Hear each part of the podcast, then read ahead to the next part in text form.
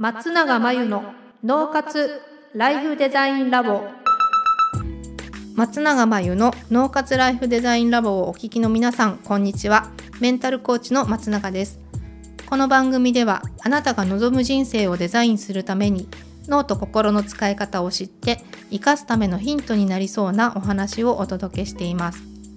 月に1回第3土曜日に配信中の脳と心の着想シネマのコーナーではインタビュアーとともにセレクトした映画を題材にそこから着想してお話をしていきます。今回もこの方とお届けします。皆さんこんにちは。インタビュー担当の富田です。では今回の映画をご紹介します。タイトルはスキャンダル。2016年にアメリカのテレビ局 FOX ニュースで行われたセクシャルハラスメントの裏側を描いた作品で本国アメリカでは2019年に日本では2020年に公開されました。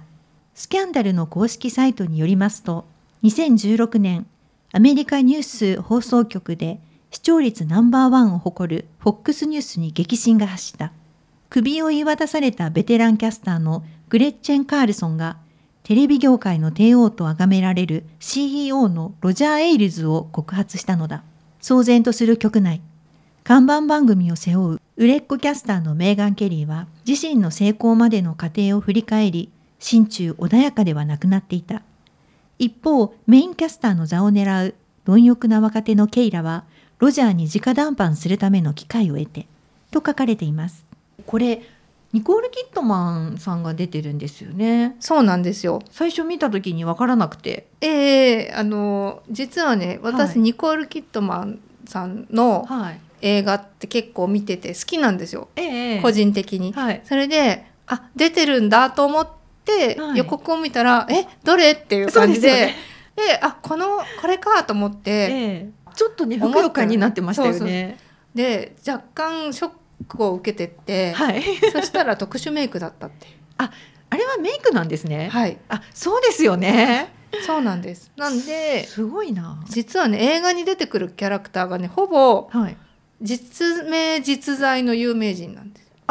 えー、とこれフォックスがさっきあの舞台になってるっていうことでしたけれどもそこに実在する人たちが、えー、とキャストになってるってことですか？そうそうあの架空の人物もいるんですけど、まええ。あ、ある2人の女性の体験を組み合わせてできた架空の人物っていうのもいるんですが、うん。特にねシャーリーズ・セロンがやってる役とええ。ニコール・キットマンがやってる役は、はい。あの実在のキャスターなんへで、ー。まあ、あの本人の画像とかはい。声とか見てもらうと、はい、本当にもう声も雰囲気もすごくリアリティが高くてそっくりで、へえ思い切りましたうね、ん、あこれ、特殊メイクなんですけどええええ。メイキャップのこの外側ではい。服装とかメイキャップで作っていく凄さもあるし、うんうん。でそこにあの役者さんたちがうんうん。本人の、はい。なんていうのかな本人の存在感を再現してるんですよ。なんかねうまく言えないんだけどオーラが似ちゃってる。えー、すごい。なんていうかそのあのキャスター多分アメリカでははい。FOX ニュースで有名なキャスターの方たちだから、はいみんなはい知ってる方だと思うんですよね。はい。私たちは馴染みないけどはい。雰囲気っていうかその空気感とか、うん。なんか存在感とかうん。こう出てるオーラが似ちゃってるから、へー。それ含めてこの演技がすごい。あ三大女優が務めるそのキャストをする夢の映画みたいな確でかに確かに。予告が出てたと思豪います。ね。はい、うん、この3人の女優さんが務めるそのキャストっていうのはその有名な、えー、とキャスター実際のキャスターということなんですけれどあのも FOX ニュースはい。のキャスターさんたちではい。世代がそれぞれ違って、うん。あのニコール・キットマンがやってるのは結構歴の長いベテランはい。で、えっと、シャーリーズ・セロンがやってるのがメーガン・ケリーっていう方えで、えあのうん。その頃は44歳だったっていう話ででもう一人若手で、はい。今からこう看板になっていきたいぞっていうのが、はい。3人目の、えっと、ケイラっていう役の方ね。ええ。マーゴット・ロビーがやりましたけどその3世代ちょっと世代はそれぞれ違うけどはい。ライバルといえばライバルうん。なわけですよ。まあライバルでしょうね。なるほどなるほど、うこの映画の中ではそういうライバル関係というところでこう描かれているということでしょうか？この映画面白いのが3人が一緒になるシーンって、うんた私が覚えてる範囲では、はい。予告で出てるエレベーターのシーンがあるんですけど、あありますね。はい。そのシーンくらいかな。ああの一瞬だけですか？ええ実は3人がすごい絡んだりしないんですよ。ケイラとニコール・キットマンの、うん。えっと、役のベテランキャスター、そうグレッチェンがこう2人で話してるシーンはあったけど、はい。そんなに二言三言っていう感じだったと思うし、あの3人がね話し合いをしたり、はい。ライバル関係でなんか喧嘩をしたり、はい張り合ったりみたいなのは直接的にはなくて、あそうなんですはい。ね、3人3用のうん。立場と状況とはい。心境みたいなのがはい。映画の中でこうそれぞれ出てきます。それぞれ出てくるんですね。うーんなんで3人がすごく絡むことはないです。なるほど、うん。じゃあその3人がどのようにそれぞれ考えてるかっていうところが映画の中では描き出されているということでしょうか、そうですね。これほらセクハラの話じゃないですか。ね。セクハラの話で、それをそのベテランキャスターのグレッチェンが訴えたみたい告発したみたいなことから始まるお話なんですけど、はい、これって見どころは、うんその三人三様のうん、心情の動きうーん。が、なんかよくねうん。葛藤とかがよくあ現れてる描かれてるんで、はい。そこが見どころです。ー葛藤ですか、うん、例えばなんですけど、このキャスターたちってうん。やっぱりね看板キャスターにでいたいとか、はい。はい。看板キャスターになりたいとかええ。あるわけじゃないですか。こんなねアメリカのうん四大ネットワークの一つですよ。はい。そこのキャスターなんでこの華やかな世界にいてはい。競争心もこう普通よりあると思うんですよね。そうですよね。そうそう。ってなると、ええ。なんかこう成功したいとか有名になりたいとか、えっと、看板キャスターになりたいみたいな出世欲とかもうん。なんかあると思うんですけど、そうですね、その一方でやっぱセクハラされたら、うんうん。女性として嫌だ嫌です気持ちと。はいはい。でも出世したいみたいなその葛藤とかあ,、とは嫌なんだけど、うん。怒りたいんだけど、うん。怒らせて自分に不利になったら、うん。自分の仕事もなくなるとかもあるしあとは、はい。えっと、その自分が不利になってデメリットがあるだけじゃなくて、はい。うん、とやっぱりここは賢く切り抜けたいみたいな気持ちもあるし、みたいな、ええ。そのいろんな複雑なうんこれは我慢すればいいのかとかはい。あとね自分の勘違いなんじゃないかとかもあると思うんですよ。へなんかセクハラ、ラされてるって思ってるけどこれははい。もしかしてセクハラじゃなくて私が勘違いして誤解しているのかなとか自分が何か悪かった、例えば自分がこんな格好してたから悪いのかなとかよく痴漢にあった女性とかも思うじゃないですか。言われることありますよね。あるじゃないですか。短いスカート履いてたからみたいな形で、はい。それっておかしくって、うんうん。自分を被害受けたのにん。自分を責めてしまう心理ってうん。あると思うんですよ。確かに。なんかその辺といやでもこれ怒っていいとこだよねっていうところを、うんうんうんあの一人の女性の中での葛藤も見えるし、ええ。三人が三者三様に考えていて、はい。えっと、だんだん事件が起きて展開していく中で自分の考えも変わっていくみたいなのも見えるし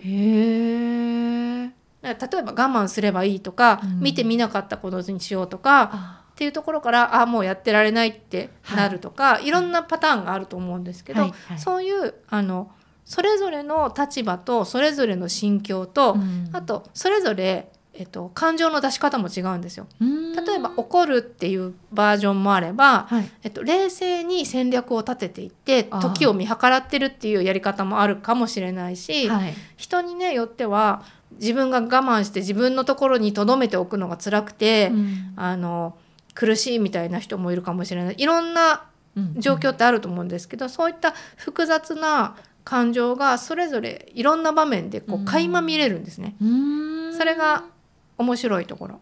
なんかすごい興味ありますね、うん。なかなかこうその三者三様の葛藤を描き出しているその状況でか描き出されているっていったところで、まあ、どの方に共感するかはいろいろあるかもしれませんけれども、さまざまなこう世代の、まあ、女性だけに限らないかもしれないですけどね。共感ポイントがあるような気がしますね。すごく興味が湧きました。そうですね。共感できるポイントもあるし、はい。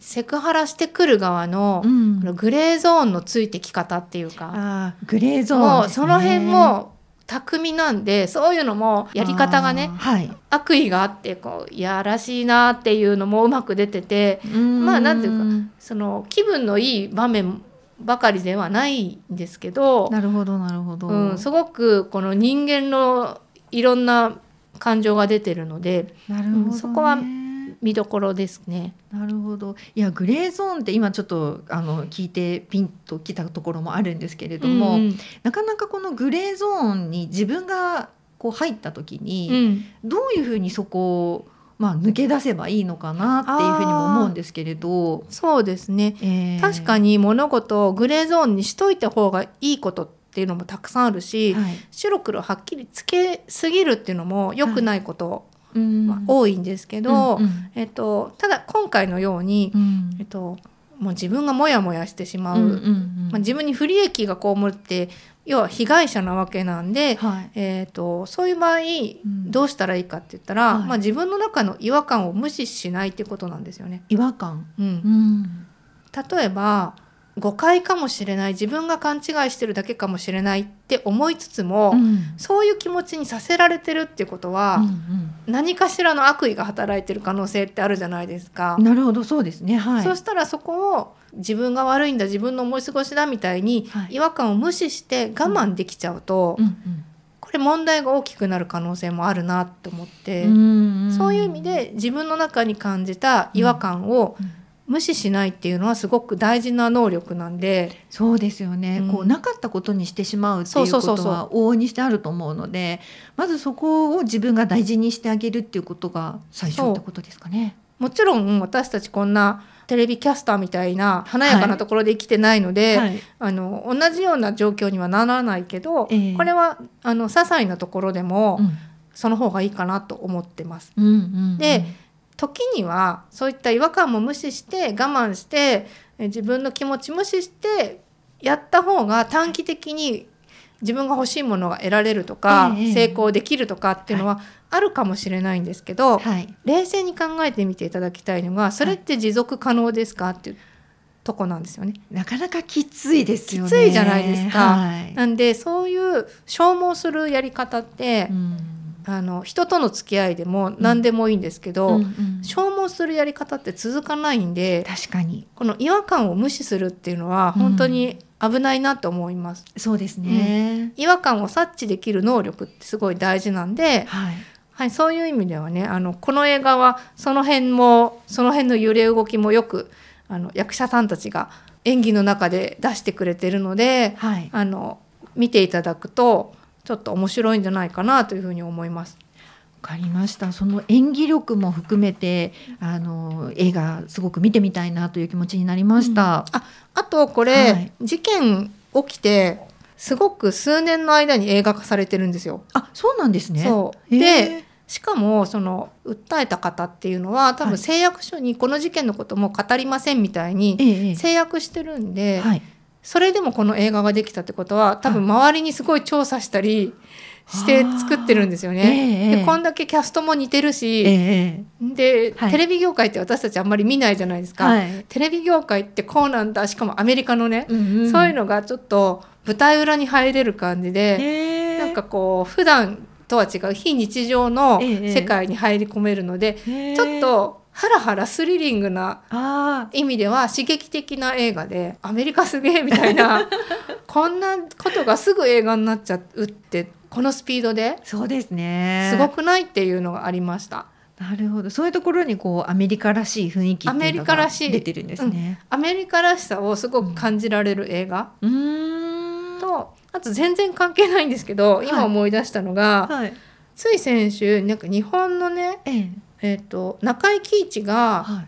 アナウンサーかニュースキャスターやってるええ日本の映画見たんですよ。はいはい。日本の朝のね情報番組かなんかのはいキャスターの役なんですけど、はいはいあのちょっと喜劇なんですよ。へえそうなんですね、うん、これはスリルっていうよりも喜劇完全に喜劇なんですけど、ええええそれは面白くってそれもはい日本のテレビの情報番組はいの裏側みたいなのを見れて「あうん。グッドモーニングショー」ってやつだ。うん。あそうそうんなですね。そうなんか普通に面白かったんで、なんかそのスキャンダルを見て、はい。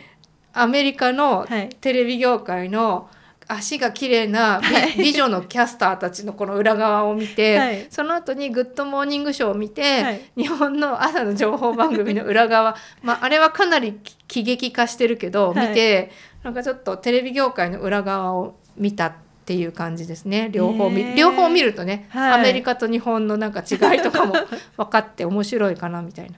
こうテレビ業界っていうと表向きすごく華やかな世界ですけど、うんうんうんそれと同じぐらいこう裏舞台っていうのもいろんな事情があるんだなっていうことを知るのにはとてもいいかもしれないですね。ねはい、ということで今回はスキャンダルをご紹介しました。以上脳と心の着想シネマのコーナーでした。脳活ライフデザインラボ。あっという間にエンディングの時間です。最後に松永さんの今後の活動はいかがですか？2021年の春から内観力養成ライフデザインオンライン講座をスタートしています。生き方と働き方を一致させてより望む人生を作っていくために自分との向き合い方整え方才能の引き出し方を身につけていただく講座です。自宅で好きなタイミングで受けられます初月は無料です。詳しくはポッドキャストの説明欄に URL を載せていますので気になる方はチェックしてください。それでは次回の脳活ライフデザインラボでお会いしましょう。